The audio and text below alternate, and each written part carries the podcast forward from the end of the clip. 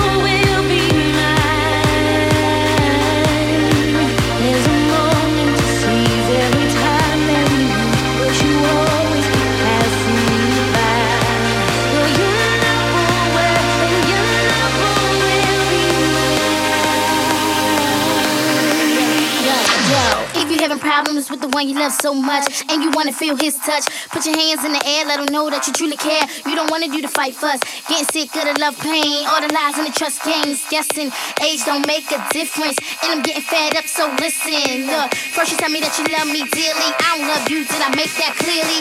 And you thinking you could play my game, but I'm gonna think twice to retain my claim.